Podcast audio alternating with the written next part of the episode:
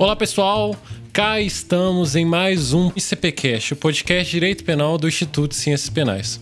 Hoje estamos aqui com um dos grandes idealizadores do ICP, um ex-presidente do ICP durante a gestão de 1999 a 2002, que é o Carlos Augusto Canedo Gonçalves da Silva. Todo mundo conhece ele como Canedo, que é procurador de Justiça do Ministério Público de Minas Gerais, mestre e doutor em Direito Penal pela Universidade Federal de Minas Gerais, doutorado sanduíche em Sevilha, professor da UFMG e da PUC Minas. É, eu não tive o prazer, né, mas de, de ter aula com, com você, só que todo mundo me fala muito bem. Eu queria te agradecer pela presença aqui e tenho certeza que a sua contribuição com o ICP é muito grande a gente fica muito feliz de tê-lo aqui. Tudo bem, Caneto? Tudo bem, prazer estar com vocês. Aí, Clarice, um grande prazer. Para mim, é falar, falar com pessoal do CP, principalmente a nova geração, é um prazer muito grande. Eu tive a honra de ter sido o primeiro presidente do CP, então eu, eu tenho um carinho muito grande pelo Instituto. E fico feliz de, de ver que os jovens, né, como vocês dois, estão aí é, dispostos e trabalhando aí para crescer o Instituto. Um grande prazer estar com vocês. Lembrando que o ICP, o Instituto de Ciências Penais, foi fundado em 1999, durante encontro de diversos acadêmicos e profissionais das carreiras ligadas às ciências criminais. Como o próprio nome sugere, o ICP é um fórum democrático e plural de estudos e debates em torno do tema. Estimulando a reflexão sobre as inúmeras vertentes das ciências penais, honra sua trajetória acadêmica, assumindo como eixo institucional a defesa intransigente das garantias individuais decorrentes das premissas do Estado democrático de direito e da Constituição, discussões caras à sociedade. Através da produção acadêmica, organização de eventos e cursos, o ICP cada vez mais supera os limites geográficos de Minas e do Brasil, honrando a luta pelos valores que se propõe a defender. Fica o convite a todos os nossos ouvintes para que conheçam os projetos do Instituto. Vocês podem encontrar mais informações através das nossas redes sociais, no Instagram, arroba Ciências Penais ICP ou arroba ICPjovem, ou através do site icp.org.br. Venham conferir. Então, o Canedo, é, os ouvintes, os, o Canedo já é, disponibilizou um pouco, mas a, quem vai conduzir hoje a entrevista é Clarissa Varenga, ela que teve a ideia de todo o podcast, todo o episódio, elaborou o roteiro, elaborou, conversou com, com o nosso convidado. Então, Clarissa, tudo bem? Tudo bem, Ícaro, e vocês? Tudo bem, professor? Tudo ótimo, prazer. Igualmente. É, então, pessoal, meu nome é Clarissa Varenga, eu sou graduanda em Direito pela FMG e atualmente eu sou aluno do professor Canedo, então estou muito honrado por por ele ter aceitado o nosso convite, por estar aqui hoje com a gente falando sobre esse tema. É, hoje a gente vai discutir o direito penal internacional e em relação a isso, é, a partir das mais diversas e reiteradas violações de direitos humanos, as relações entre direito penal e direito internacional se tornaram tão intensas a partir do término da Segunda Guerra Mundial que hoje a gente já reconhece a existência relativamente autônoma de um direito internacional penal, né? É uma matéria muito recente, repete discussões, questionamentos, polêmicas, e com isso, eu gostaria que o senhor falasse de maneira geral, assim, sobre o histórico do direito penal internacional, seus principais expoentes, como que ele surgiu, qual era o contexto da época, como se deram as primeiras aplicações e quais eram as dificuldades enfrentadas. Ok.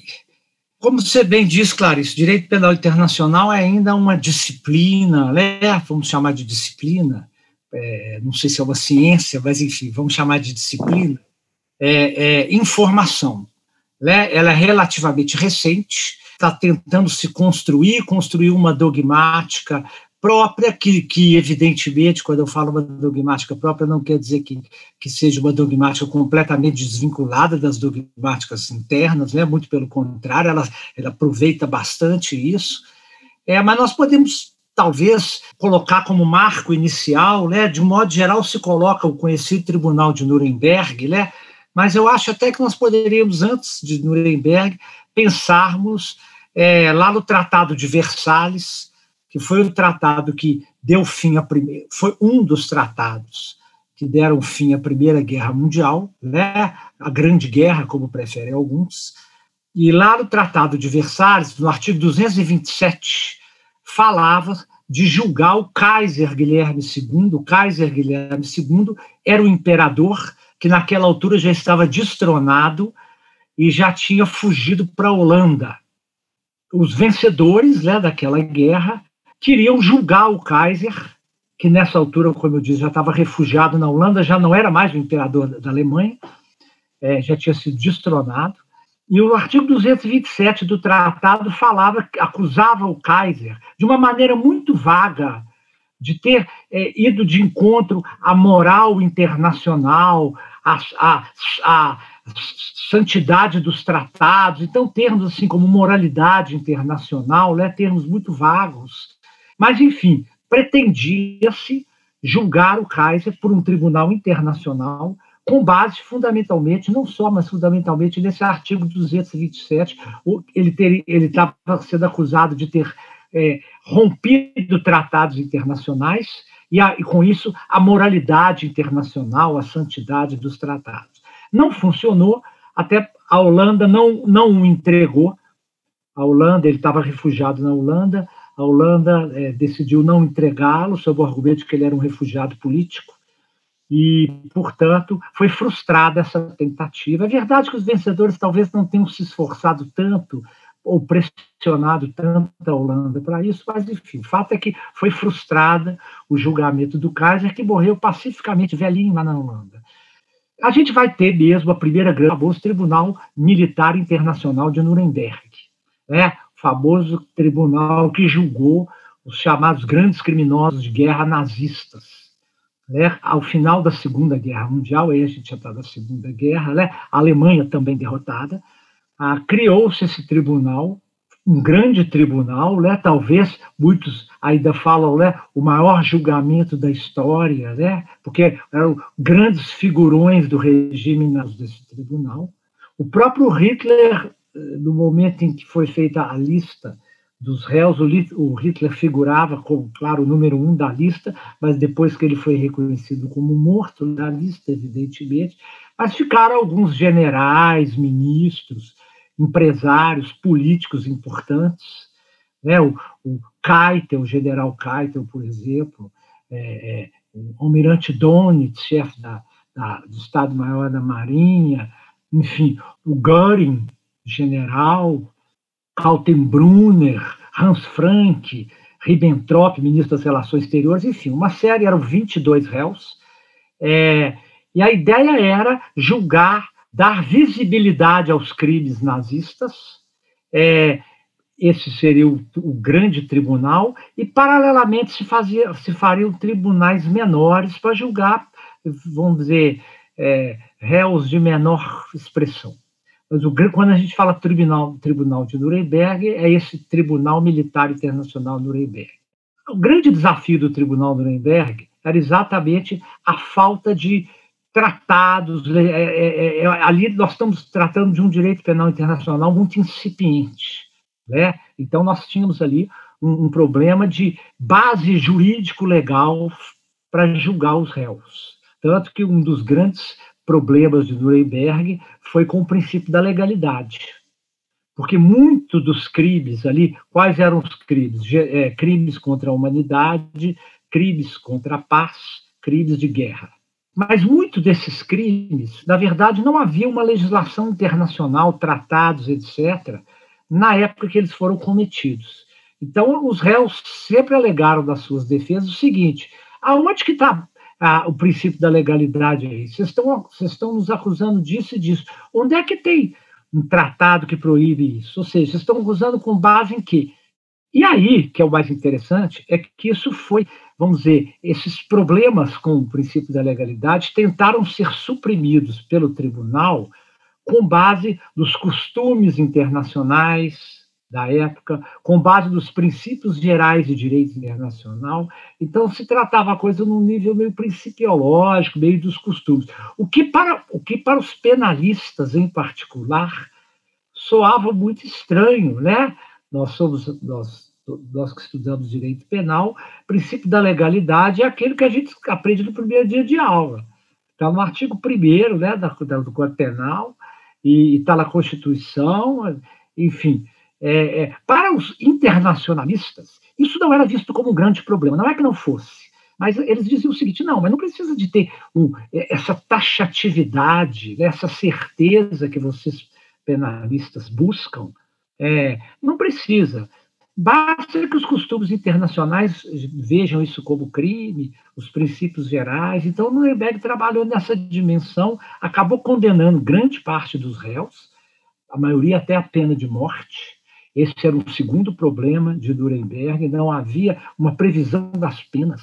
O princípio da legalidade, como nós sabemos, né? não é só a, taxa, a, descrição, mas também a, a, punição. Né? Matar alguém, pena reclusão de 6 a 20 anos. É isso que está lá no 121 ou seja, é, é, a pena, os, os, próprios juízes resolveram aplicar a pena de morte, na maioria dos casos, não em todos. Teve, teve três absolvições, algumas penas de prisão perpétua, 10, 15 anos, enfim. Mas essa experiência de Nuremberg, ela é, digamos assim, uma experiência inaugural de um direito penal internacional, com toda essa precariedade, é, com todos esses problemas, tinha outros mais, né, um tribunal que vencedores julgavam vencidos, enfim. O tribunal Nuremberg tem, tem uma grande controvérsia, mas, mas é era um tribunal, ao meu modo de entender, com todos os problemas que ele tinha, foi a solução menos ruim é, professor, realmente, para negar que Nuremberg foi um marco histórico importantíssimo é, dentro do direito penal internacional, direito penal interno e até defesa dos direitos humanos, né, principalmente. É, mas apesar de recente, o direito penal internacional já passou por muitas transformações e hoje em dia uma entidade pilar da matéria é a International Criminal Court, né, a ICC, ou então em português o, o Tribunal Penal Internacional, que é o TPI. Então, sendo assim, é, existem algumas importantes perguntas a serem esclarecidas, que são as seguintes. O que, que é esse tribunal? Como ele funciona? Qual que é a sua jurisdição? Quais são as suas características, seus princípios? Qual que é o procedimento de, da ação penal internacional? Quem pode ser réu? Se existe a possibilidade de aplicação de métodos alternativos de resolução de conflitos? E se podem ser feitos acordos e se são permitidos recursos? A jurisdição penal internacional que nós temos hoje é, como você bem disse, o ICC, né, a International Criminal Court, ou em português o TPI, Tribunal Penal Internacional. É um tribunal que foi criado após as experiências que nós tivemos de tribunais nos anos 90, tribunal da Iugoslávia, de Ruanda, alguns tribunais híbridos, enfim. Chegamos finalmente ao TPI, TPI começa a funcionar em 2002. O tratado, o Estatuto de Roma, né, que é o estatuto que cria o TPI, é, é, é de 1998. Mas ele começa efetivamente a funcionar no ano 2002 porque a, o estatuto exigia que houvesse ao menos 60 ratificações. O Estatuto de Roma é um tratado internacional, né? E o tratado, como você sabe, precisa, precisa de ser ratificado, né? E, e, a, e, a sexagésima, e era a partir da sexagésima ratificação que o tribunal entraria em funcionamento. Isso só, só vai acontecer em 2002. Por isso que o estatuto é de 98, mas ele começa as, as atividades em 2002. Que, qual a ideia desse tribunal? A ideia desse tribunal é, primeiro, a, que, ele fosse, que ele seja um tribunal permanente. Porque todas as experiências anteriores, Nuremberg, Iugoslávia, Ruanda, é, Serra Leoa, Timor-Leste, enfim, todas as experiências anteriores eram de tribunais que a gente chama de ad hoc, né? tribunais criados para julgar determinadas questões e logo que julgadas, esse, o tribunal se extingue. A ideia do TPI é que ele seja um tribunal permanente, funciona permanentemente. Essa era uma aspiração antiga, né? De, de, principalmente os militantes de direitos humanos dessa área sempre lutaram para que houvesse um tribunal permanente, e, e isso foi conseguido com o TPI. É, então, ele é um tribunal permanente. Ele é um tribunal é, criado é, é numa convenção, numa conferência internacional. Ele não pertence à ONU, Ele não é um tribunal da ONU, embora tra possa trabalhar e tem trabalhado em, em, parceria, em convênios com a ONU, mas ele não é do sistema ONU, tá? ele não é um órgão da ONU. É, é, e ele é, é, permanente. Bom, qual que é a ideia? A ideia era ah, que esse tribunal julgue no, mais os chamados os core crimes, né, international core crimes, aqueles crimes realmente importantes internacionais, né, o tribunal o do TPI julga crimes contra a humanidade, crimes de guerra, crimes de agressão e genocídio.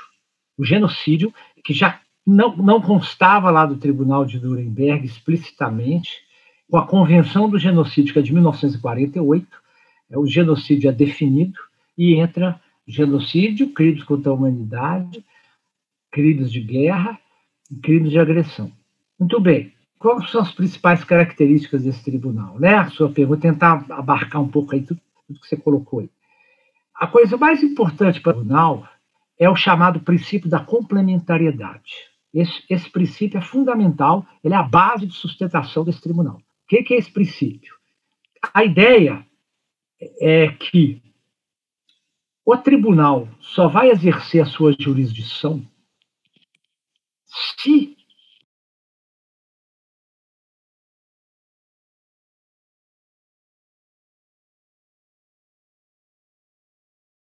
que é uma ideia básica do sistema internacional, né? os estados são soberanos, a gente pode discutir as mudanças do conceito de soberania né? ao longo do, do tempo. É claro que há mudanças profundas na ideia de soberania, né? A gente não pode tratar soberania como se tratava, né? É, 100 anos atrás, 200 anos atrás, mas ainda a né, soberania ainda é uma norma básica do sistema internacional. Os estados, a princípio, são soberanos. A ideia era compatibilizar essa ideia de soberania com a ideia de um tribunal internacional capaz de julgar crimes, esses quatro crimes, os core crimes, né? sem que os estados se sentissem melindrados em abrir mão da soberania. Então, o princípio da complementariedade mostra que o tribunal, a jurisdição do tribunal é completar a dos estados. Se acontecer um genocídio no Brasil, significa necessariamente que ele vai ser necessariamente julgado lá do Tribunal Penal Internacional, que funciona em Haia.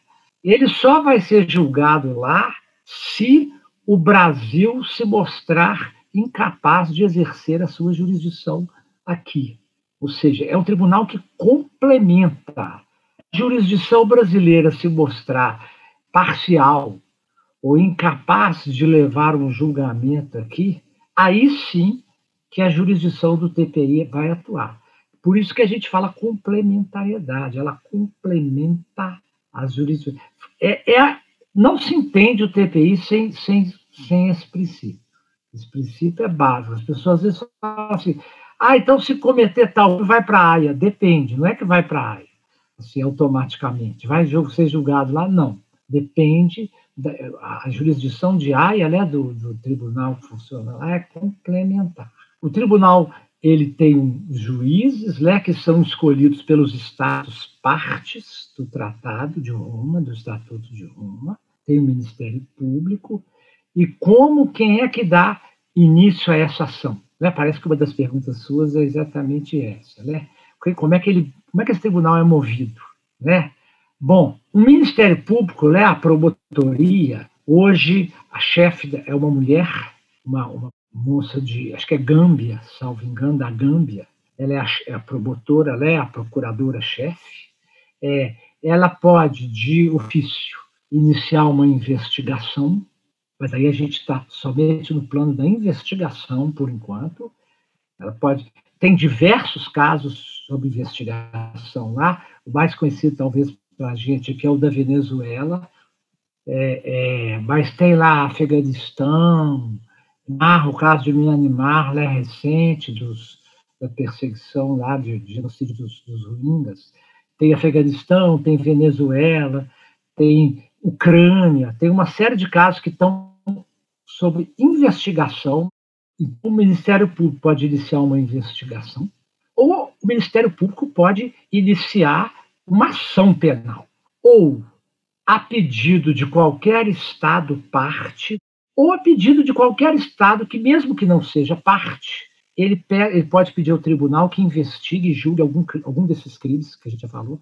O Ministério Público é que propõe a ação, mas ele propõe de ofício, a pedido de qualquer Estado parte, do Conselho de Segurança ou de um Estado que não seja parte, mas tem interesse. Então, nós temos também uma série de casos é, que estão. É, que um exemplo, por exemplo, o caso da Líbia e do Darfur, lá do Sudão, é, são dois casos, nem, nem, nem a Líbia, nem o Sudão parte do, do Estatuto de Roma, mas o Conselho de Segurança da ONU pediu para que o tribunal investigue e, eventualmente, puna os autores de uma série de crimes que ocorreram em Darfur e na Líbia. Ah, qual mais você perguntou aí? Quem pode ser réu? É, entra naquela discussão de pessoa jurídica e é. se existe possibilidade de aplicação de métodos alternativos de resolução de conflitos. Pessoa jurídica não pode. Lá em Nuremberg se discutiu isso pessoa jurídica, mas é, agora é, no Estatuto de Roma não. Quem pode ser réu? A princípio, um, qualquer cidadão ou cidadã membro é, é, que, que de, de, um Estado parte do tratado, por exemplo, o Brasil é parte ou a Argentina é parte. Então, a princípio, qualquer um de nós, somos nacionais, somos brasileiros e brasileiras.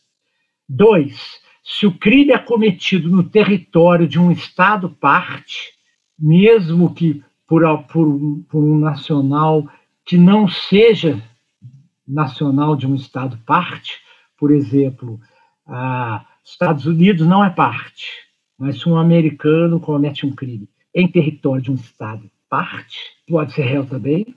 Nos casos de Conselho de Segurança, já falamos de a, o início da, da, investigação ou do processo. Aí não interessa em, em, se o Estado é ou não parte do tratado. Se cabe algum tipo de conciliação, existe um artigo no tribunal que, na verdade, é, é, não está muito claro o alcance dele, mas o artigo permite que o Ministério Público ele não dê iniciação. O artigo usa a expressão assim, por exigências de justiça. Exigências de justiça é um termo muito vago e cabe aí algum tipo de interpretação. De um modo geral, o Ministério Público tem interpretado restritivamente isso. Mas de, qual que é a ideia? Qual que é essa ideia? A ideia é a seguinte: como esse tribunal julga conflitos muito graves, guerra civil, né, guerras muito graves envolvendo grupos armados, Estado, Exército, enfim, esse tipo de conflitos internacionais muito graves, pode ser que a única maneira de se conseguir chegar a um acordo entre as partes, um acordo que necessariamente será um acordo político, como todo acordo de final de guerra, um acordo será um acordo político, pode ser que, para facilitar esse acordo político, o Ministério Público tenha que abdicar da perseguição dos líderes das partes envolvidas. Senão, esses líderes não têm incentivo para fazer acordo político. Né? Imagina, eu vou fazer um acordo político, eu sou líder de uma facção armada, de um exército revolucionário lá da, do Sudão. Eu vou fazer um acordo e vou para a cadeia, vou ser processado, depois que eu fizer o um acordo, eu saio de lá para a cadeia, eu não, vou, eu não tenho incentivo para fazer isso. Né? Então, muitas vezes, as exigências de justiça podem ser sacrificadas em prol das exigências políticas. Esse artigo abre esse espaço para o Ministério Público atuar discricionariamente por exigências de justiça, ainda que a gente não tenha ainda uma experiência do tribunal suficiente para esse conceito de exigência de justiça ficar muito claro. Ah, então, essa é uma, vamos dizer, é, é o que mais se aproxima disso que você perguntou. Cabe aí algum tipo de justiça restaurativa, conciliação? Nesses casos, em tese, cabe. Tá certo? O Conselho de Segurança da ONU também pode suspender a ação penal contra as partes por um período de um ano renovável, é, e essa suspensão também não deixa de ser né, uma tentativa de buscar um acordo, uma conciliação. Mas no sentido clássico de justiça restaurativa, esse tipo de coisa, não. Tá certo, então, professor. Realmente, TPI é uma instituição interessantíssima, essa influência política. É, a gente consegue discutir muita coisa. Mas eu queria trazer agora a discussão mais para o direito penal em si mesmo, aquele que a gente conhece aqui no Brasil, porque é fato que não é adequada é, não é adequado a gente simplesmente pegar a dogmática penal e fazer uma pura transferência para o âmbito internacional. Então, eu queria saber como que é construída a dogmática do direito penal internacional, se a gente tem institutos parecidos com os nossos, é, se a gente, como que a gente consegue conciliar lá fora o civil law com o common law, é, e quais são as principais críticas, os principais incômodos em relação à prática e à dogmática do, do direito penal internacional? Bom, a primeira coisa que a gente tem que ver desse tribunal é, tem um componente de política desse tribunal. É, é não dá, é toda organização internacional isso passa pela política. Então, a própria atuação do Conselho de Segurança, que eu falei, o Conselho de Segurança da ONU é um órgão político, não é um órgão jurídico. O Conselho de Segurança da ONU decide politicamente, não é juridicamente. É, é um exemplo disso. Mas vamos lá. Se procurou conciliar principalmente o sistema do civil law com o sistema do common law. É claro que lá do estatuto fala dos sistemas jurídicos é, do mundo, o que incluiria, por exemplo, em tese o sistema islâmico, né? que é muito diferente, e outros sistemas mais. Mas, como esse tribunal é uma criação fundamentalmente do, do, da, das potências ocidentais, do Conselho de Segurança da ONU, etc., etc., é um tribunal que, evidentemente, acaba muito influenciado pelo sistema jurídico ocidental, ou seja, a civil law, seja a common law, né? A common law mais relacionada ao, ao mundo anglo-saxão, né? ao mundo britânico, americano, etc., e a chamada civil law, mais associada a, a, ao mundo da Europa continental, digamos assim, né? Alemanha, França e tal. E que nós aqui na América do Sul, do Brasil, somos muito mais influenciados pela civil law. Agora, o tribunal procura aproximar a civil law e o common law. Essa divisão assim muito clara entre common law e civil law não me parece mais adequada. Né? A gente está vendo hoje uma série de institutos do common law entrando no civil law. A gente pode pensar, por exemplo, na delação premiada, que, tá, que é um instituto bastante polêmico aqui, que chegou há pouco tempo no Brasil, né? E com uma, uma, uma discussão muito forte, vocês devem acompanhar, estar tá acompanhando aí, né? desde, o, desde o, a Lava Jato, enfim. Então, a delação premiada né, é um sistema fundamentalmente de common law e que hoje é, nós recepcionamos e tem ganhado um espaço maior aqui. A mesma coisa, alguns institutos do civil law, o próprio tratamento da legítima defesa que a gente trata aqui, chega lá no common law, enfim. Essa ideia de dois sistemas que não se comunicam, né? Civil law, Europa e tal, common law lá dos americanos, já não está, não, não, não, me parece adequado trabalhar nessa, nessa dicotomia tão, tão né? É, então o tribunal tem vamos dizer, institutos que se aproximam mais do civil law e institutos que se aproximam mais do common law.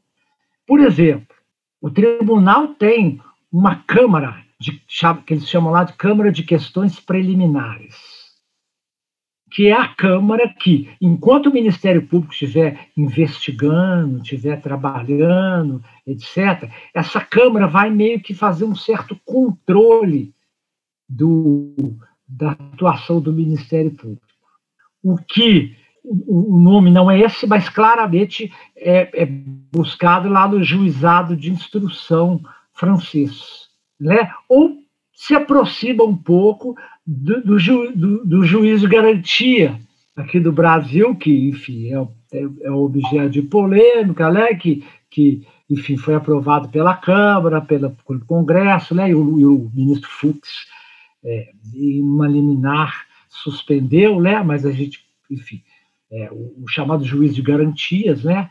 A, a, a Câmara de, de, de, Procedimentos Disciplinares, lá, de questões preliminares, é um pouco algo que lembra o juizado de instrução francês, é, é, portanto, civil law, Né? O juizado de instrução, o juiz de instrução na França é mais ou menos, claro que tem suas diferenças, algo próximo ao que aqui a gente vai chamar de juiz de garantias, se realmente o juiz de garantias vingar aqui, né? Vamos ver o que vai acontecer. Então, é claramente o sistema do common law dá muita mais margem de liberdade ao Ministério Público. O próprio Ministério Público, o sistema do common law, que controla isso. Não tem um juiz o tempo todo controlando as garantias, etc. Mas nós temos, por exemplo, é, o antigo erro de fato e erro de direito, que hoje aqui no nosso sistema do civil law a gente chama de erro de tipo e erro de proibição, né? mas lá no common law é erro de fato e erro de direito, essa expressão erro de fato e erro de direito está lá no Estatuto de Roma, por influência da common law. É, é, nós aqui já não usamos mais erro de. Eu aprendi direito penal, erro de fato e erro de direito. É, no meu tempo ainda era assim, o código antigo. Hoje vocês aprendem erro de tipo e erro de proibição. Né? é, é, lá, se você abrir o Estatuto de Roma, não vai estar escrito erro de tipo, erro de proibição, vai estar escrito erro de fato e erro de direito, é, por, por, uma clara influência do common law. A, a, a pena, a fixação da pena, por exemplo, é, os juízes do, do, TPI têm uma discricionariedade muito grande de fixar a pena. É, a, as expressões são vagas, isso é uma clara influência de common law. Né? Aqui, a fixação da pena, vocês já estudaram, né? é um processo mais fechado, apesar do artigo 59, né? a chamada pena base, né? É, as circunstâncias é, judiciais extremamente amplas ali, né? É, é, mas existe um, o juiz tá, o juiz tem que seguir aquele, aqueles critérios né, que vocês aprendem lá no penal 2. É, o juiz americano, o juiz britânico, ele é muito mais livre para aplicar a pena. Ele não tem essa, essa, essa, essa coisa mais fechada. O, o, o, no TPI também, ou seja, uma influência do common law. Ou seja, há uma espécie de, é, às vezes, é, uma certa influência do civil law, às vezes do common law, mas a ideia foi aproximar os dois sistemas. Porque na prática, né, nos, nos, como eu disse, esses dois sistemas se aproximaram mais. Não dá mais para trabalhar isso é civil law, isso é common law. Muita coisa do common law está absorvido por nós que temos a tradição do civil law e vice-versa. Então, é, é assim que o tribunal tenta trabalhar. É, você pode falar um pouco também sobre as fontes. Eu também queria saber uma curiosidade minha sobre o cumprimento da pena. Eles têm um, alguma instituição própria ou cada um cumpre no seu país de origem? Ah, também seria legal. Primeiro das fontes. A fonte primeira, a fonte primária, é a lei. Quando eu falo lei, é respeitando o princípio da legalidade, quando eu estou falando de lei, eu estou me referindo aos tratados internacionais, à legislação internacional. Tem também é, é, outras as fontes primárias é, de procedimentos, enfim. A, as, as fontes primárias são as fontes que provêm da própria legislação internacional, aí, os tratados, etc. Agora, emite também os costumes, os princípios gerais, aquela coisa um pouco mais vaga que, que é uma tradição do direito internacional, ou seja, é a própria ideia de princípio da legalidade, no, no, TPI, não pode, não tem, não, ela, ela não é exatamente o princípio da legalidade que a gente aprende na faculdade, não, no direito interno. A certeza, a taxatividade, né? Interessante quando a gente vê os penalistas falando de, de, de, de, de direito penal internacional, eles sentem muita estranheza com certos tipos penais, que eles acham que viola porque a ideia de certeza, taxatividade é um pouco mais maleável e ampla. Quanto à questão da cumprimento da pena, a ideia é a seguinte: os estados partes do TPI, partes do Tratado de Roma, se voluntariam a receber aqueles condenados. Então, a secretaria do tribunal faria uma lista dos estados que se voluntariam a receber os condenados. Vamos lembrar que esse tribunal ainda está muito no início, tem um monte de problemas pela frente. É, a, a, questão do cumprimento da nós temos um número, não temos ah, uma pergunta que você fez aí, né? é, do recurso. Cabe recurso, então existe a, a, sala de questões preliminares, existe a sala de julgamento, existe a sala de recurso. Então tem muitos processos de grau de recurso, enfim. É, é, ao contrário de Nuremberg, que não cabia recurso. É, é então os estados vão se a ideia é que os estados se voluntariem é, é, e o tribunal escolha aquele mais adequado a receber o eventual condenado ou os eventuais condenados. É claro que o tribunal escolheria estados dentro do possível próximos ao país do condenado, com algum tipo de afinidade linguística, cultural, etc. Não faz sentido você condenar um, um, um sérvio e mandar ele vir cumprir pena no Brasil. O ideal seria que ele cumpra pena em algum na Alemanha, talvez, que há uma proximidade geográfica, né? cultural, um pouco, embora não tanto, enfim. Essa é a ideia. Se, isso não, se ninguém se voluntariar, o que não se espera, é, eles podem cumprir lá em Haia mesmo, lá no, na, na, que é a sede do tribunal. Para te dar um exemplo, no tribunal da Iugoslávia, quem são os condenados? Esse já tem bastante condenados. Quem são? São ou croatas, ou bósnios, ou sérvios.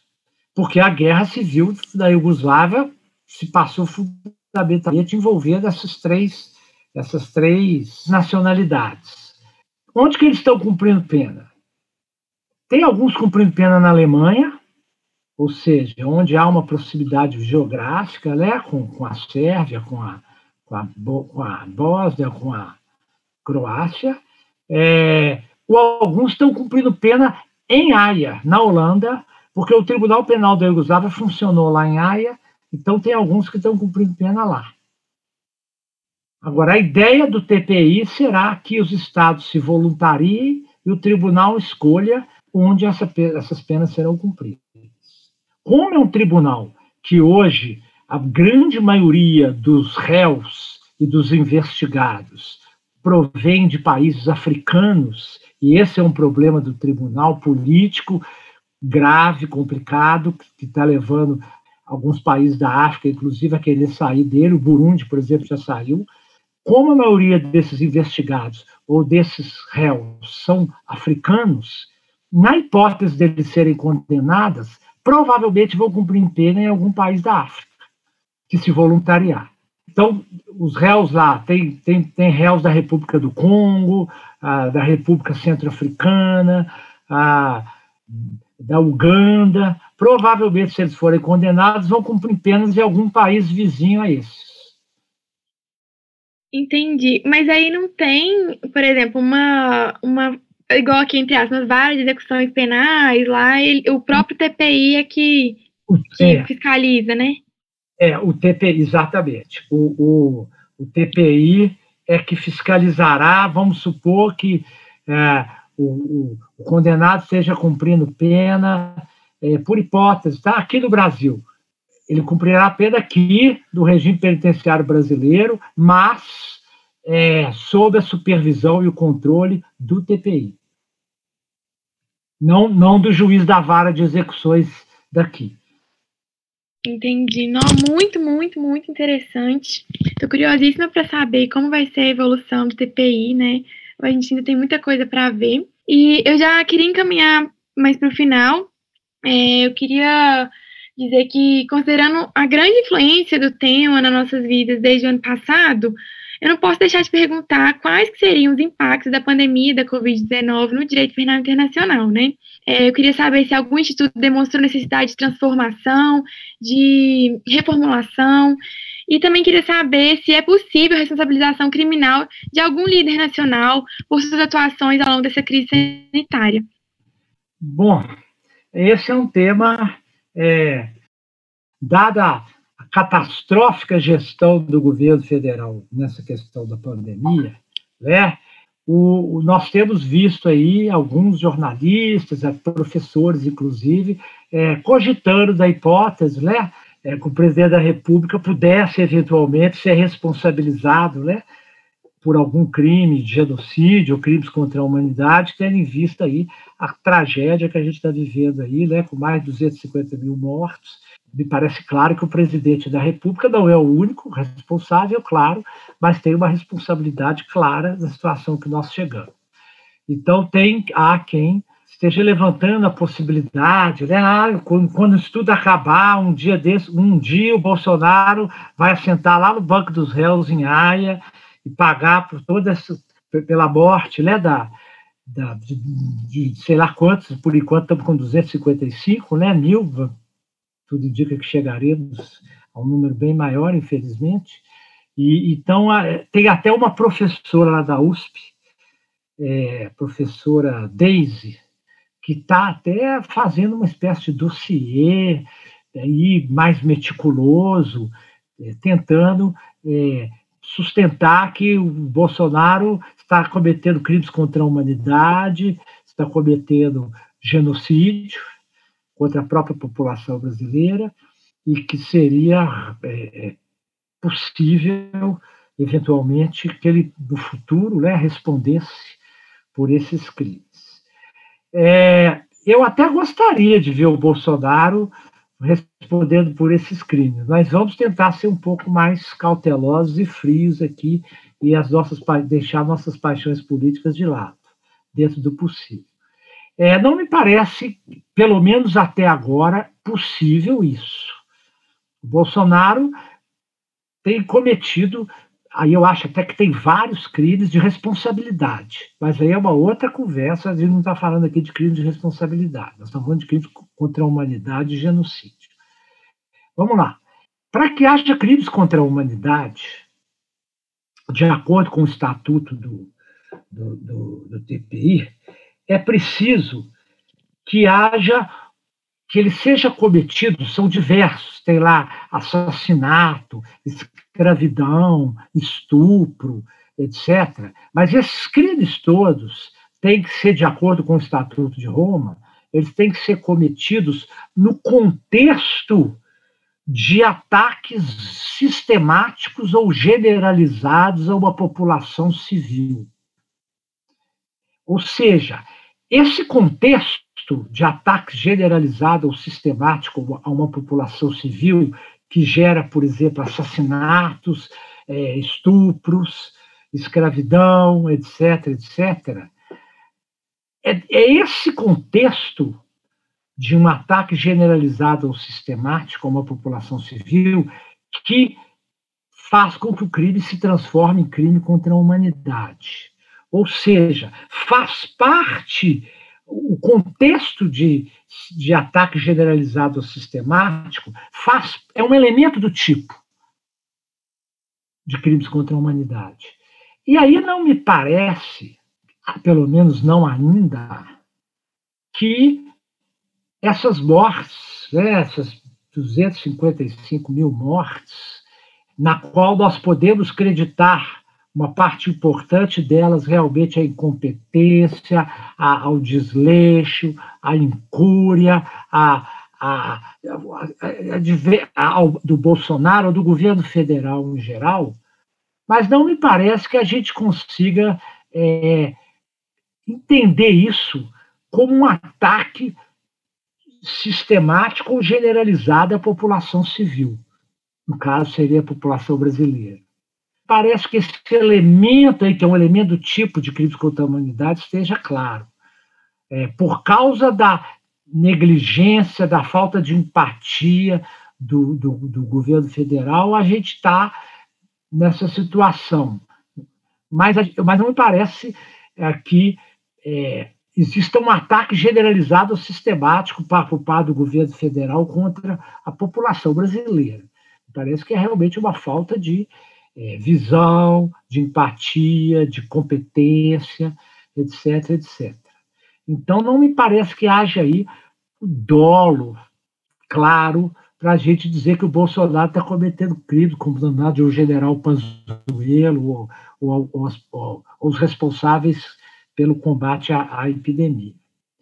Do mesmo modo, genocídio ele exige o dolo, lá de acordo com o Estatuto de Roma, de se é, destruído toda ou em parte a um grupo étnico, um grupo racial, um grupo religioso e um grupo nacional. são quatro grupos: nacional, racial, étnico e religioso. Tem que ter, para que haja o genocídio, de acordo com o Estatuto de Roma, esse dolo de destruir um grupo, no todo ou em parte. E aí tem lá as ações de destruição. Também não me parece claro que a gente poderia caracterizar, pelo menos não por enquanto, a ação do presidente ou, dos, ou do ponto de vista estritamente legal como genocida. É, há quem está sustentando que eles, que na verdade tem sim um dólar, principalmente as populações indígenas, né? Que ele está deixando popula as populações ribeirinhas, indígenas, etc., lá do norte, Amazonas, né? A região norte está uma tragédia absoluta. Há quem até sustente que a gente pode começar a falar de um dolo aí de exterminar no todo ou em parte essas populações que estão morrendo lá. Bom, é uma questão de prova, uma questão de analisar. No momento, eu não não está claro para mim isso.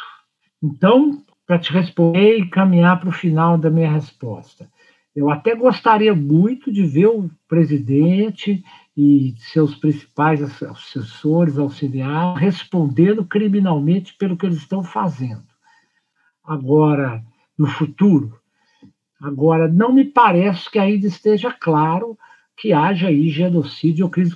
Me parece muito claro que há crimes, crimes no plural de responsabilidade, diversos. Mas é uma outra história discutir aí quais são os crimes de responsabilidade dele. Agora, os crimes contra a humanidade, o genocídio, vamos ver. Tem gente tentando trabalhar aí, teorizar e, inclusive, juntar provas para, quem sabe, do futuro fazê-lo responder por esses crimes. É, é, mas, no momento, eu ainda acho é, que não está muito claro, não. É, é, essa é uma situação muito, muito, muito complexa mesmo e, infelizmente, desesperadora, né? É, é. Mas em, em, relação a algum, algum instituto de direito penal internacional, mudou alguma coisa com a, com a pandemia? Não, de, em termos de, de, de, de TPI ou tipificação penal ou alguma coisa desse sentido, não. O Isso. que há, como eu disse, a possibilidade de tentar trabalhar o enquadramento uhum. de, dessas autoridades, quem sabe, no genocídio ou no crime contra a humanidade. Não me parece que isso esteja claro, eu não vejo ainda essa possibilidade, não. Agora, como eu disse, tem uma professora lá da USP trabalhando nisso, e deve ter outros professores também é, tentando hum, caminhar nessa direção aí. Pode ser, mas no momento não me parece claro que haja responsabilidade penal é, por, por, crimes internacionais do Bolsonaro, não. Ou do qualquer. Acho que há claramente responsabilidade, crimes de responsabilidade. Mas, como eu disse, aí é um, uma outra discussão.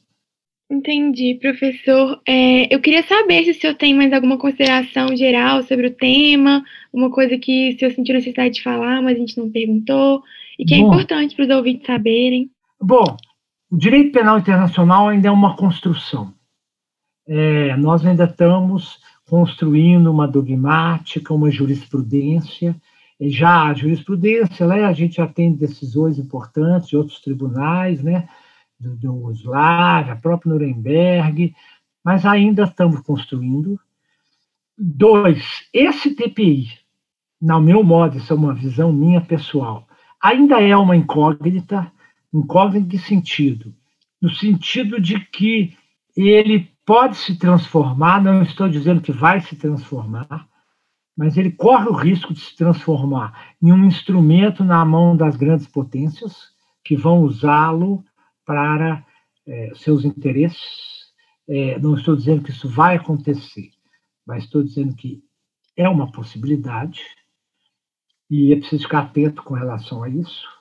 É um tribunal que, para que ele ganhe credibilidade, para que ele ganhe musculatura, força, ele precisa de focar para além dos países é, africanos ou, ou, ou da periferia do sistema, porque com isso esses próprios países vão começando a achar que o tribunal não compensa bancar esse tribunal.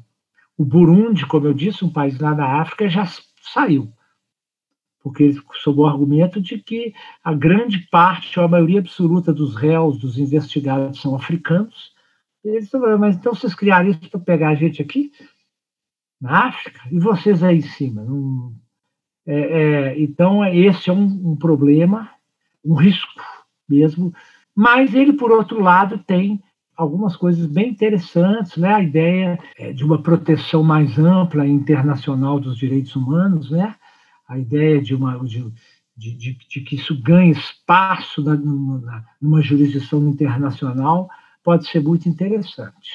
Vamos aguardar aí, nós ainda vamos ter que aguardar um tempo para ter essas respostas.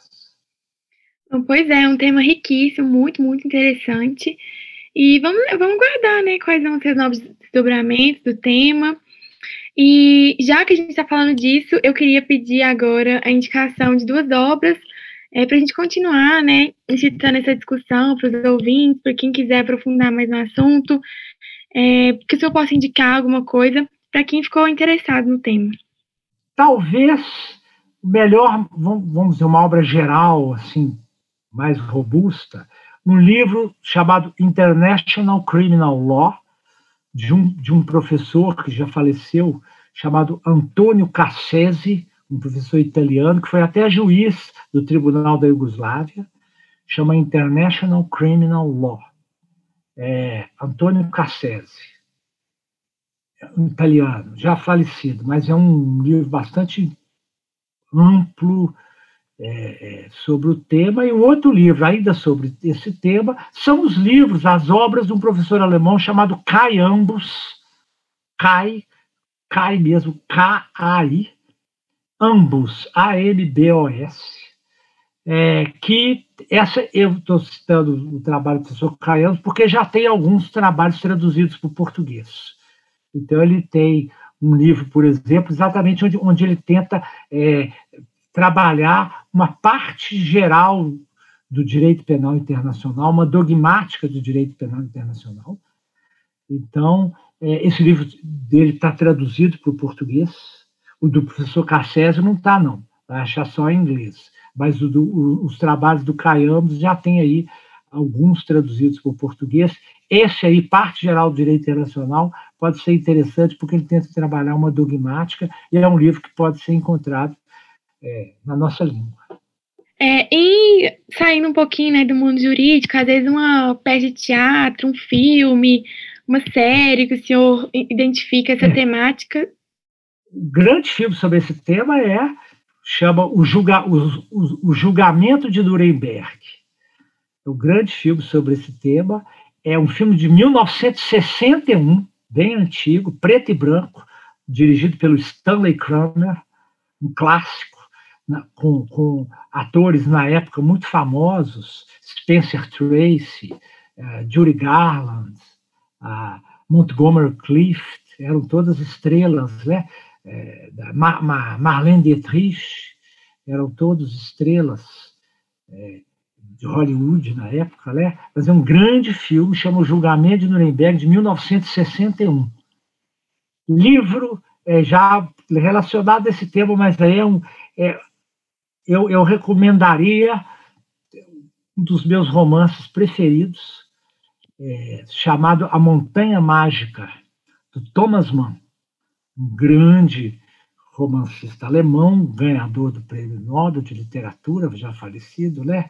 O Thomas Mann tem um livro, todos eles são bons, mas eu, eu, eu, eu indicaria em particular A Montanha Mágica que é, é, discute, não é um livro que discute direito penal, nada disso, tá? mas é um livro que discute algumas das questões cruciais é, do século XX, inclusive é, os, os, debates que acabam, inclusive, na, na Primeira Guerra Mundial. Thomas Mann, A Montanha Mágica. Um romance. É, então é isso, gente. Eu queria muito, muito agradecer é, ao professor Canedo é, por tudo, por toda essa conversa, pela disponibilidade. Eu tenho certeza que o ICP está muito agradecido, muito honrado.